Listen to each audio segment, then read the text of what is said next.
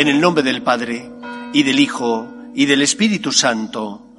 El Señor esté con vosotros. Vamos a dar gracias al Señor por el amor que nos tiene. Vamos a tener especialmente presente a tantos amigos, familiares nuestros que han salido de viaje para visitar sus pueblos y por lo tanto en el Día de los Santos visitar también los sepulcros de sus antepasados. Vamos a pedir para que tengan también un feliz retorno y regresen sanos a casa. Guardamos, como siempre, un momento de silencio para preparar nuestro corazón y celebrar dignamente la Eucaristía. Pedimos perdón por nuestras faltas. Tú que has venido a salvar a los pobres, Señor, ten piedad. Tú que dijiste que había en el cielo más alegría por un solo pecador que se convirtiera que por noventa y nueve justos que no necesitan conversión, Cristo ten piedad. Tú que eres el camino, la verdad y la vida, Señor, ten piedad. Dios Todopoderoso tenga misericordia de nosotros, perdone nuestros pecados y nos lleve a la vida eterna. Gloria a Dios en el cielo y en la tierra paz a los hombres que ama el Señor. Por tu inmensa gloria te alabamos, te bendecimos, te adoramos, te glorificamos. Te damos gracias, Señor Dios Rey Celestial, Dios Padre Todopoderoso, Señor Hijo único Jesucristo, Señor Dios, Cordero de Dios, Hijo del Padre. Tú que quitas el pecado del mundo, ten piedad de nosotros. Tú que quitas el pecado del mundo, atiende nuestras súplicas. Tú que estás sentado a la derecha del Padre, ten piedad de nosotros, porque sólo tú eres santo, sólo tú, Señor, sólo tú, Altísimo Jesucristo, con el Espíritu Santo, en la gloria de Dios Padre. Amén. Oremos. Señor de poder y de misericordia, que has querido hacer digno y agradable por favor tuyo el servicio de tus fieles, concédenos caminar sin tropiezos hacia los bienes que nos prometes, por Jesucristo nuestro Señor.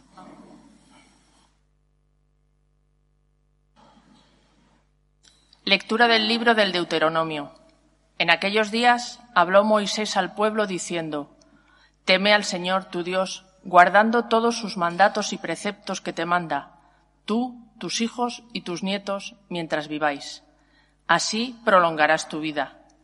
Escúchalo, Israel, y ponlo por obra, para que te vaya bien y crezcas en número. Ya te dijo el Señor, Dios de tus padres, es una tierra que emana leche y miel Escucha, Israel, el Señor, nuestro Dios, es solamente uno. Amarás al Señor tu Dios con todo el corazón, con toda el alma, con todas las fuerzas. Las palabras que hoy te digo quedarán en tu memoria. Palabra de Dios. Te alabamos, Señor. Yo te amo, Señor, tú eres mi fortaleza. Yo te amo, Señor, tú eres mi fortaleza. Yo te amo, Señor, tú eres mi fortaleza. Señor, mi roca, mi alcázar, mi libertador. Yo te amo, Señor, tú eres mi fortaleza. Dios mío, peña mía, refugio mío, escudo mío, mi fuerza salvadora, mi baluarte. Invoco al Señor de mi alabanza y quedo libre de mis enemigos. Yo te amo, Señor, tú eres mi fortaleza. Viva el Señor, bendita sea mi roca, sea ensalzado mi Dios y Salvador. Tú diste gran victoria a tu Rey, tuviste misericordia de tu ungido. Yo te amo, Señor, tú eres mi fortaleza.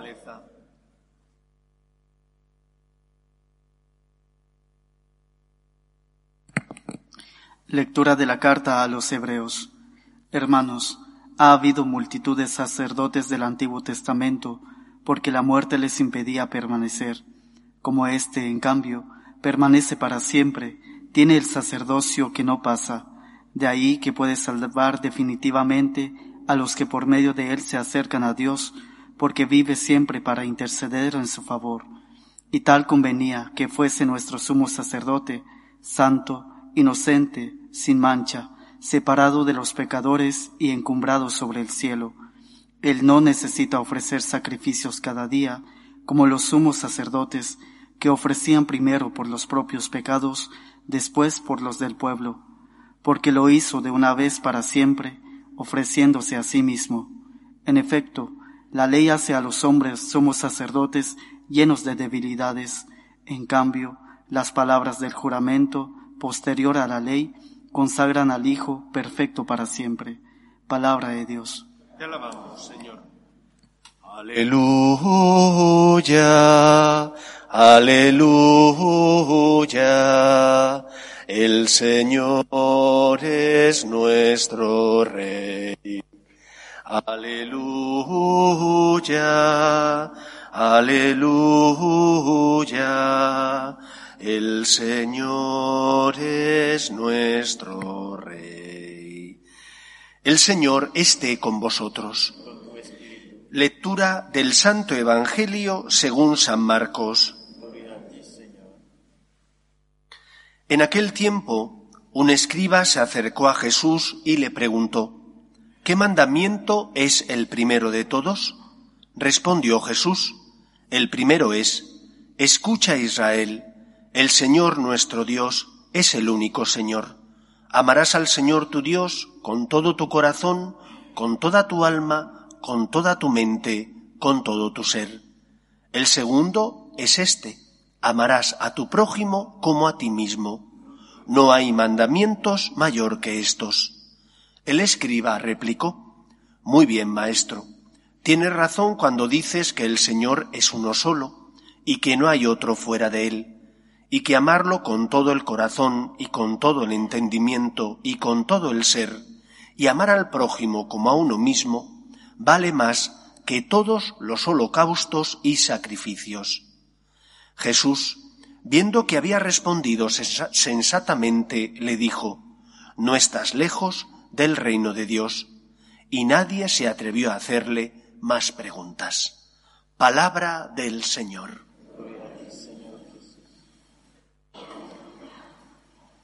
Hace años leí un artículo de opinión escrito por un filósofo.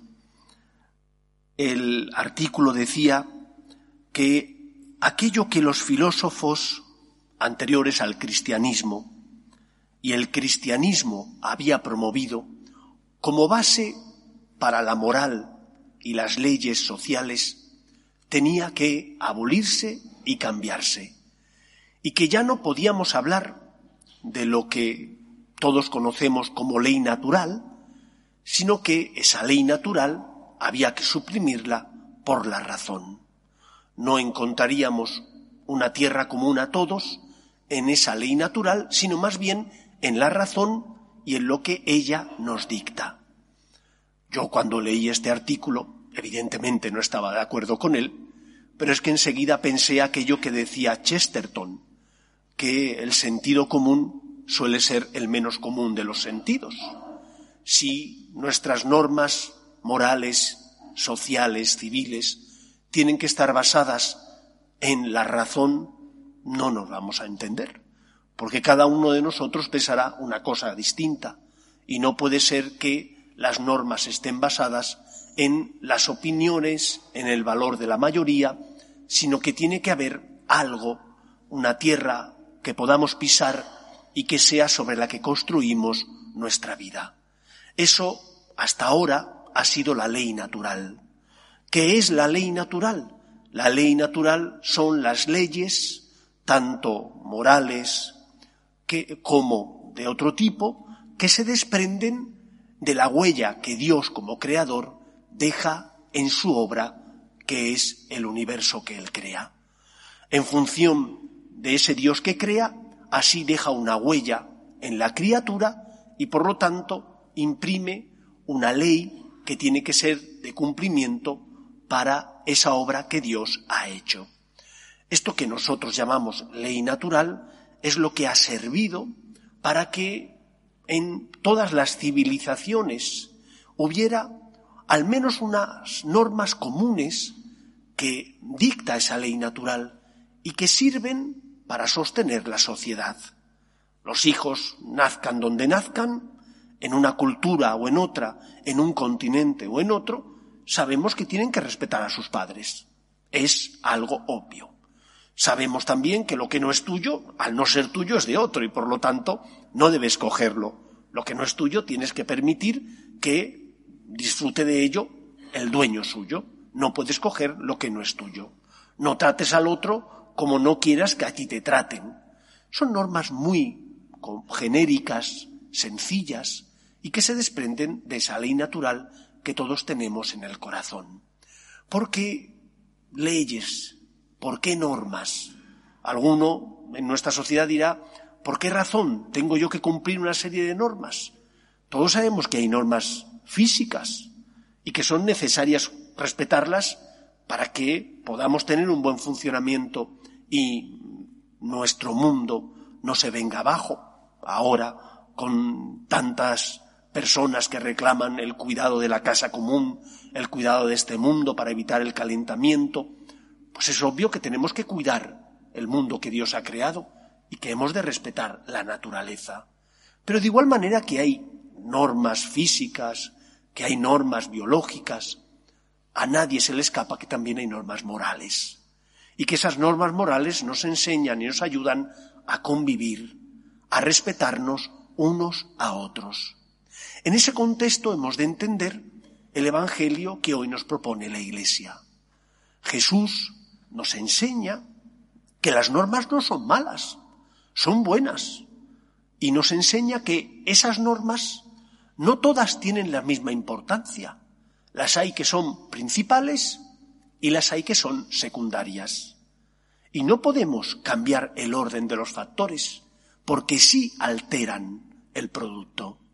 Si yo quito a Dios del lugar que le corresponde en mi vida, eso tendrá trascendencia e implicación en mi relación con los demás.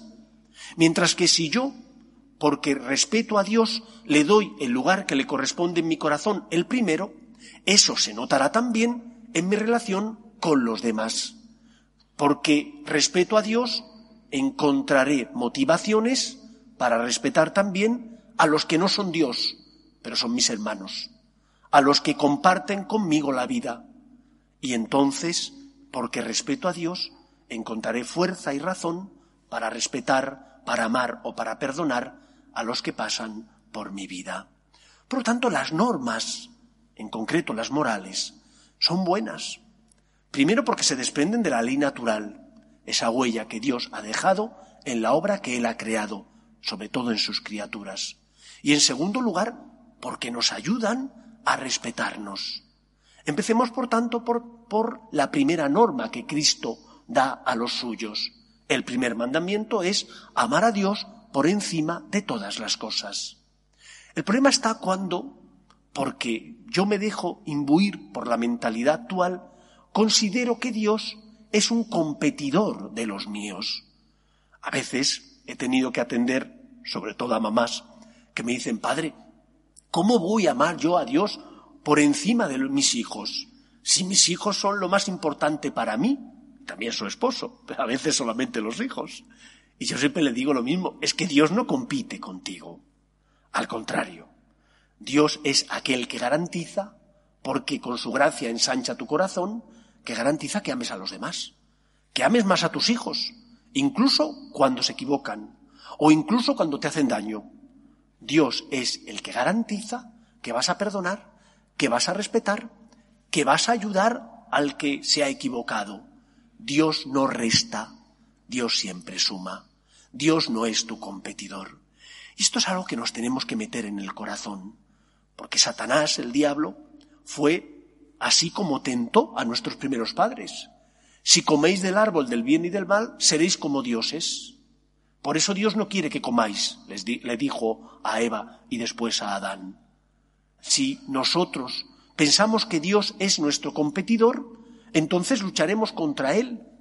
Pero si al contrario, yo, que soy criatura, respeto a Dios, y porque respeto a Dios le doy el lugar que le corresponde en mi vida, entonces los que están a mi lado están seguros. Decía Dostoyevsky que si Dios no existe, todo está permitido, porque no hay una norma de moralidad superior. No hay nadie que me diga qué está bien y qué está mal. ¿Qué me lo va a decir? ¿La mayoría? ¿Que hoy vota una cosa y mañana vota la contraria? ¿Quién me lo va a decir? ¿Mi interés? Que muchas veces sabemos que es un interés, eh, que es un interés egoísta y que por lo tanto no construye sino que destruye porque está basado en el egoísmo. Lo que hará que yo respete a los demás es que haya alguien que esté por encima de mí, que sea el que ilumine mi vida y por lo tanto dirija mis pasos. Ese es Dios, es el Señor. No puedo tratar a Dios como si fuera un cualquiera, y mucho menos debo tratar a Dios como si fuera un competidor, porque Dios no es competidor de tu felicidad. Dios es garante de tu felicidad. Dios no es competidor de los tuyos. Dios es el garante de los derechos de los tuyos. Respetando a Dios, respetarás también los derechos de los que pasan a tu lado. Amando a Dios, amarás cada vez más a los que están a tu lado. Por eso el Evangelio de hoy y las lecturas vienen a construir equilibradamente los cimientos de nuestra fe, que no tienen que estar basados en el sentimentalismo, sino al contrario en una certeza. Dios existe, es el Creador, el único Señor. Y por lo tanto yo tengo que respetar a Dios. Respetando y amando a Dios, lograré también respetar a los hombres que están a mi lado. Empecemos, por tanto, por construir la casa sobre los cimientos. Y los cimientos es esa relación personal que yo tengo que tener con Dios, que es el creador y dueño de todo, y mi Padre, y que esa relación tiene que estar basada, por una parte, en la confianza. Es mi Señor, me tengo que fiar de Él. Por otra parte, tiene que estar basada también, como Cristo nos enseña, en el amor. Tengo que amarle. He de intentar corresponderle. Corresponder a Dios no significa solo cumplir una serie de normas. Todo padre y toda madre sabe que tiene que educar a sus hijos. Y porque quiera a sus hijos les enseña a distinguir el bien del mal. Y los hijos saben que tienen que obedecer a sus padres, pero que cuando no lo hacen, se están haciendo daño a sí mismos. Y que cuando uno obedece, está amando. Obedecer no es solo cumplir una serie de normas. Obedecer es fiarse, amar a tus padres y por lo tanto fiarte de lo que te dicen. Pues lo mismo pasa con Dios. Yo tengo que poner a Dios en el primer lugar en mi vida. He de respetar al Señor porque es el Todopoderoso y el Creador. Y también he de amarle. Y amarle significa cumplir con las normas que Él ha puesto en mi corazón, esa ley natural de la que os hablo. Y en segundo lugar, amarle significa también poner el corazón en mi relación con Dios. No puedo solamente tratar a Dios como si Dios fuera una ideología, una serie de normas, un compendio de normas morales que yo cumplo y quedo tranquilo y justificado. Amar a Dios es poner el corazón. Amar a Dios es darle el lugar que le corresponde, cumplir las normas que me dice, fiarme de Él y intentar corresponderle.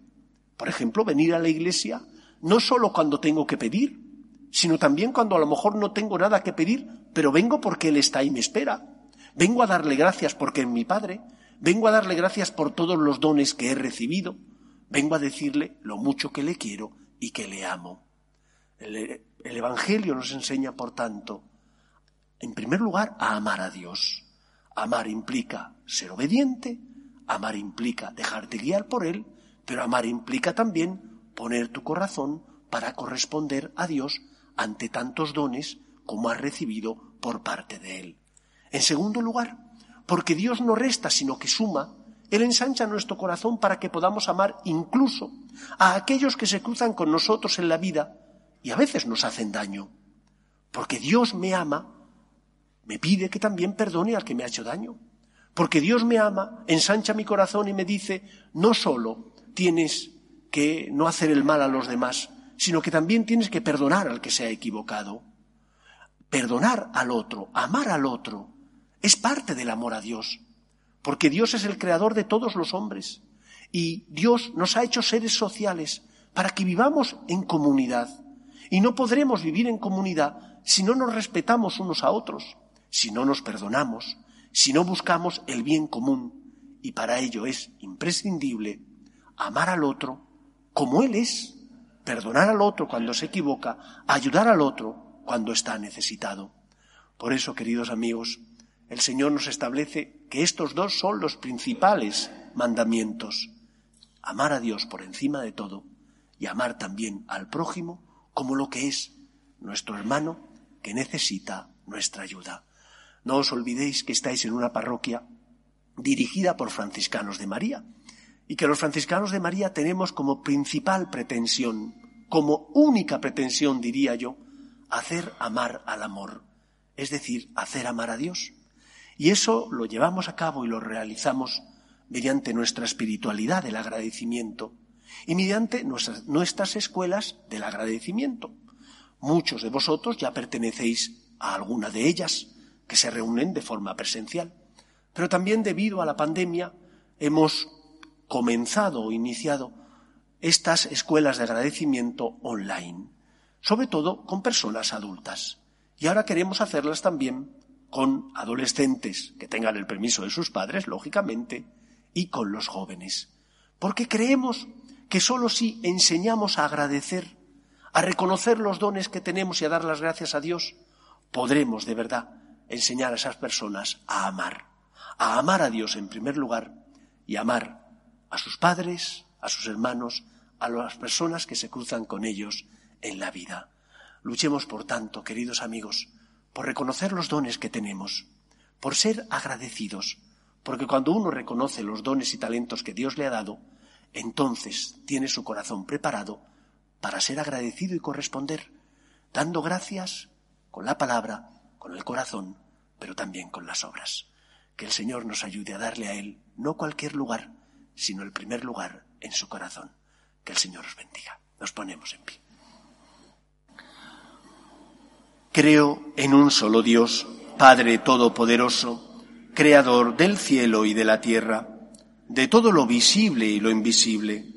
Creo en un solo Señor Jesucristo, Hijo único de Dios, nacido del Padre antes de todos los siglos, Dios de Dios, luz de luz, Dios verdadero de Dios verdadero, engendrado, no creado, de la misma naturaleza del Padre, por quien todo fue hecho que por nosotros los hombres y por nuestra salvación bajó del cielo, y por obra del Espíritu Santo se encarnó de María la Virgen y se hizo hombre, y por nuestra causa fue crucificado en tiempos de Poncio Pilato, padeció y fue sepultado, y resucitó al tercer día según las Escrituras, y subió al cielo, y está sentado a la derecha del Padre, y de nuevo vendrá con gloria para juzgar a vivos y muertos, y su reino no tendrá fin.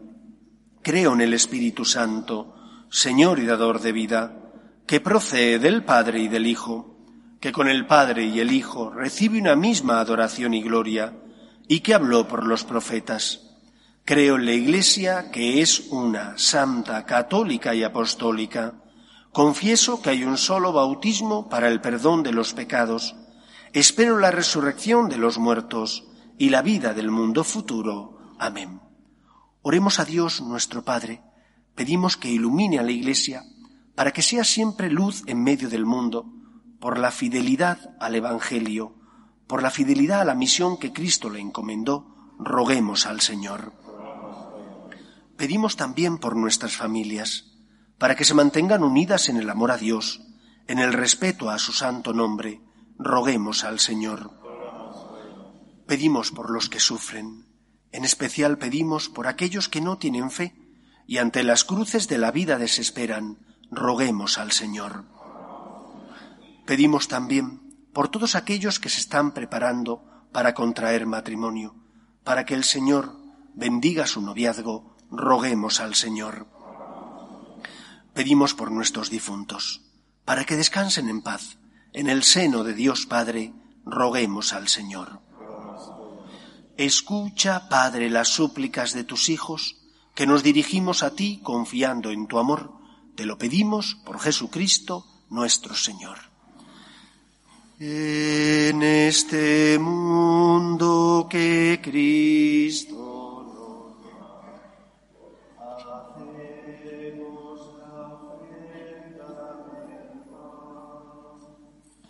el pan de nuestro trabajo sin fin.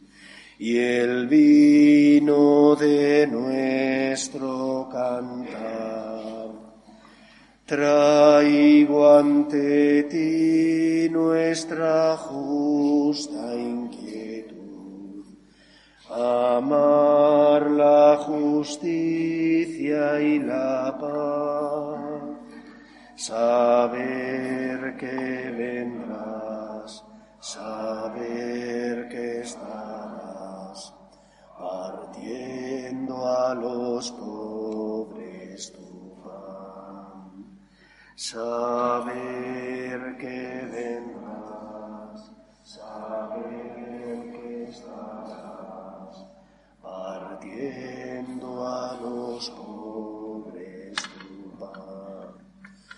Orad, hermanos, para que este sacrificio mío y vuestro sea agradable a Dios Padre Todopoderoso.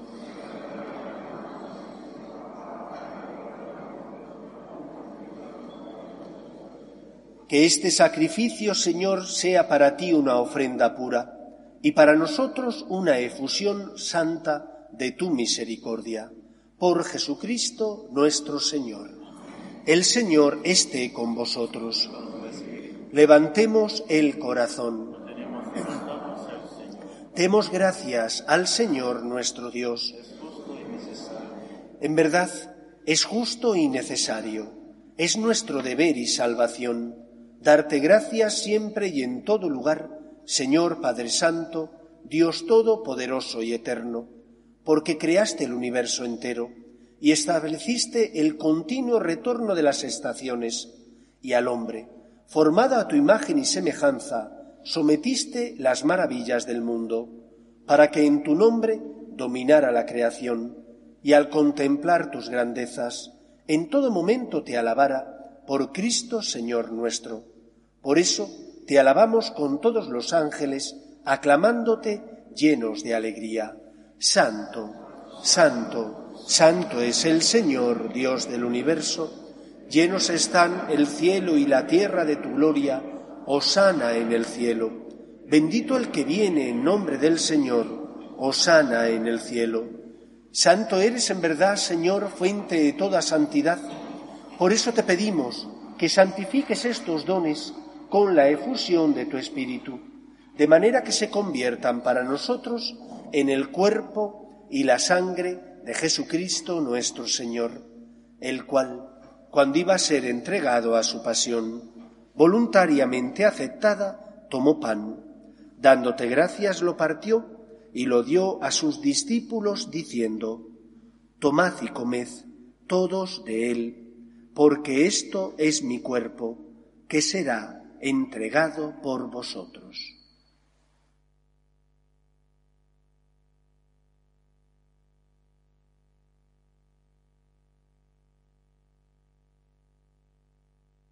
Del mismo modo, acabada la cena, tomó el cáliz y dándote gracias de nuevo, lo pasó a sus discípulos diciendo, Tomad y bebed todos de él, porque este es el cáliz de mi sangre, sangre de la alianza nueva y eterna, que será derramada por vosotros y por muchos para el perdón de los pecados. Haced esto en conmemoración mía.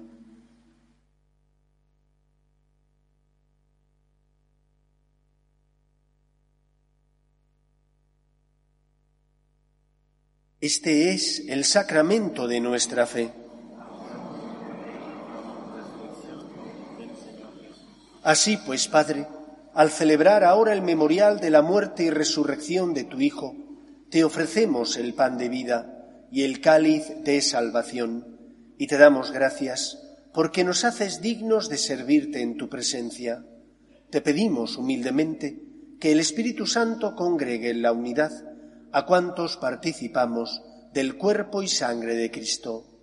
Acuérdate, Señor, de tu Iglesia, extendida por toda la tierra y reunida aquí en el domingo, día en que Cristo ha vencido a la muerte y nos ha hecho partícipes de su vida inmortal, y con el Papa Francisco, con nuestro obispo Carlos y todos los pastores que cuidan de tu pueblo, llévala a su perfección por la caridad Acuerde también de nuestros hermanos que durmieron en la esperanza de la resurrección, de tus hijos Tomás, Conchita, Dilo, Silverio, Sandeni, Miguel Ángel, Mariano, Juan Carlos y difuntos de las familias Pérez, Ejarque y Villegas Ramírez, y de todos los que han muerto en tu misericordia, admítelos a contemplar la luz de tu rostro. Ten misericordia de todos nosotros, y así con María, la Virgen Madre de Dios, San José, los apóstoles y cuantos vivieron en tu amistad a través de los tiempos, merezcamos por tu Hijo Jesucristo compartir la vida eterna y cantar tus alabanzas.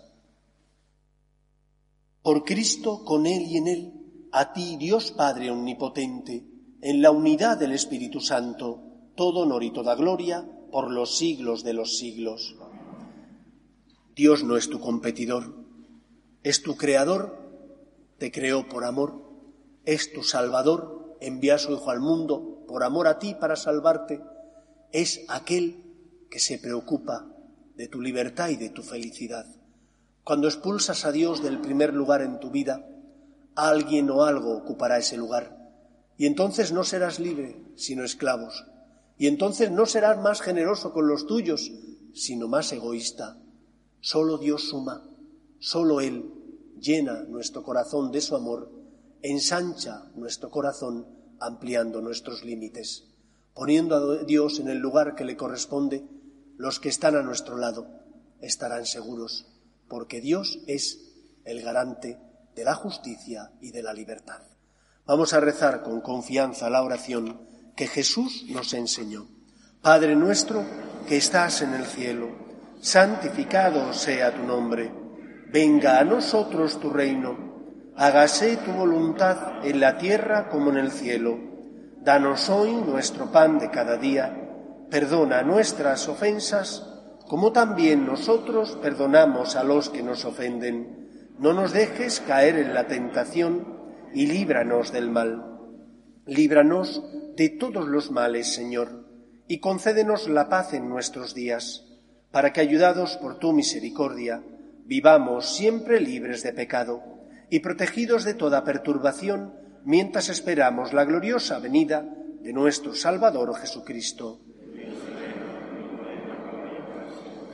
Señor Jesucristo, que dijiste a tus apóstoles, la paz os dejo, mi paz os doy, no tengas en cuenta nuestros pecados, sino la fe de tu Iglesia, y conforme a tu palabra concédele la paz y la unidad. Tú que vives y reinas por los siglos de los siglos, la paz del Señor esté siempre con vosotros. Cordero de Dios, que quitas el pecado del mundo, ten piedad de nosotros. Cordero de Dios, que quitas el pecado del mundo, ten piedad de nosotros. Cordero de Dios, que quitas el pecado del mundo, danos la paz. Este es el Cordero de Dios que quita el pecado del mundo.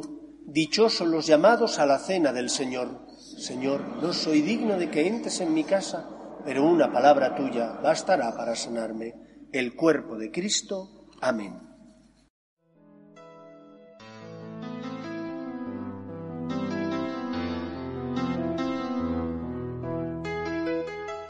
Creo, Jesús mío, que estás realmente presente en el Santísimo Sacramento del altar. Te amo sobre todas las cosas y deseo recibirte dentro de mi alma. Pero como ahora no puedo comulgar, ven al menos espiritualmente a mi corazón. Y como si ya te hubiese recibido, te abrazo y me uno del todo a ti. Señor, no permitas que me aparte de ti. Amén.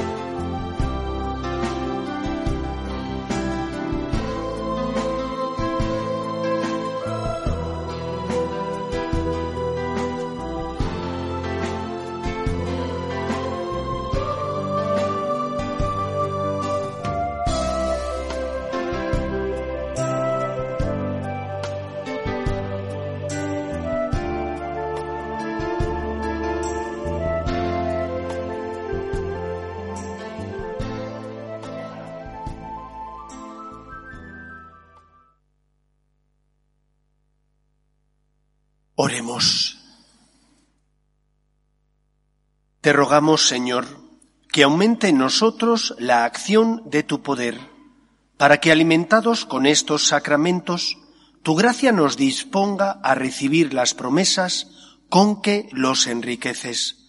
Por Jesucristo nuestro Señor. Espero y deseo que paséis una feliz semana. Si Dios quiere, nos vemos en la solemnidad de todos los santos. Y aquellos que queráis pertenecer a un grupo de los franciscanos de María, bien presencial o bien online, ya sabéis que si es presencial os tenéis que poner en contacto con nosotros. Si es online, podéis mandar un mensaje al correo eh, consultas arroba y ahí el Padre Santiago y sus ayudantes os atienden. Espero que paséis una feliz semana. El Señor esté con vosotros y la bendición de Dios Todopoderoso, Padre, Hijo y Espíritu Santo, descienda sobre vosotros. Podéis ir en paz. Nos despedimos de María, nuestra Madre. Dios te salve, Reina y Madre de Misericordia, vida, dulzura y esperanza nuestra. Desterrados hijos de Eva, a ti suspiramos, viendo y llorando en este valle de lágrimas. Ea pues, Señora, abogada nuestra, vuelve a nosotros esos tus ojos misericordiosos y después de este destierro, muéstranos a Jesús, fruto bendito de tu vientre, oh clementísima, oh piadosa, oh dulce y siempre Virgen María. Ruega por nosotros, Santa Madre de Dios, para que seamos dignos de alcanzar las promesas de nuestro Señor Jesucristo.